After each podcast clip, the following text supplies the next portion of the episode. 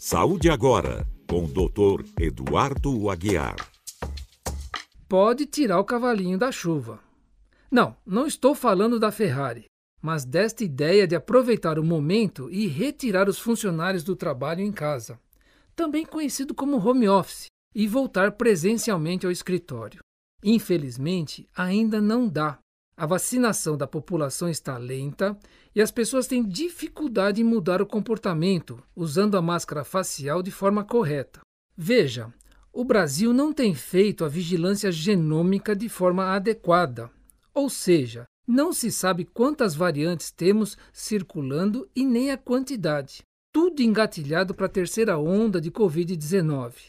Pense estrategicamente, seja criativo e inovador a vida merece mais atenção.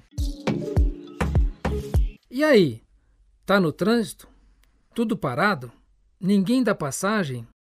Muita calma nessa hora. Vamos lá. Presta atenção na sua respiração. Sinta o ar entrando e saindo das narinas. Agora puxe o ar, respire e solte lentamente, o dobro de tempo da inspiração. Faça isso várias vezes, o trânsito não vai mudar, mas você vai lidar melhor com a situação. Acabei de compartilhar com você ensinamentos que recebi em treinamento com o Dr. Herbert Benson em Harvard. Com esta prática simples, você consegue diminuir o estresse.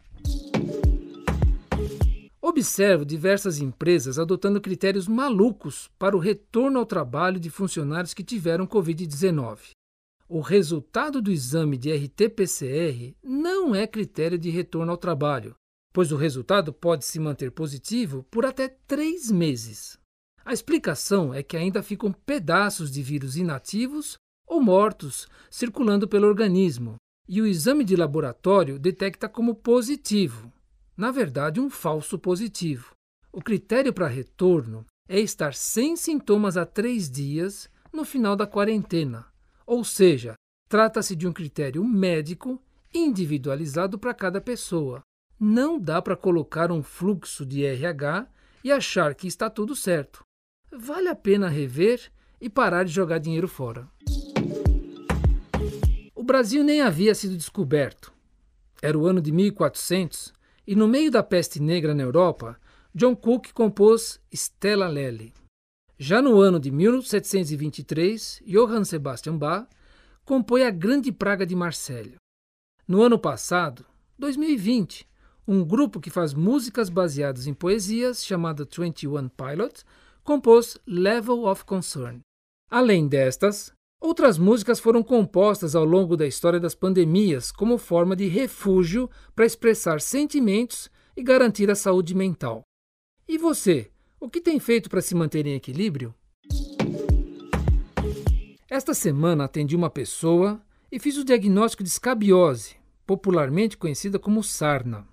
Procurei fazer toda a orientação de medicação e prevenção de forma detalhada e de repente me senti leve, com ótimos sentimentos. Percebi que estava fazendo duas coisas muito prazerosas para mim. A primeira, ajudar ao próximo, exercendo a essência da minha profissão. A segunda, poder falar de outros assuntos não relacionados à pandemia da Covid-19. Se eu não estivesse de máscara facial PFF2, a proteção facial da Face Shield e toda a higienização que se faz na sala a cada consulta, teria a grata sensação de uma vida normal. Saúde agora, com o Dr. Eduardo Aguiar.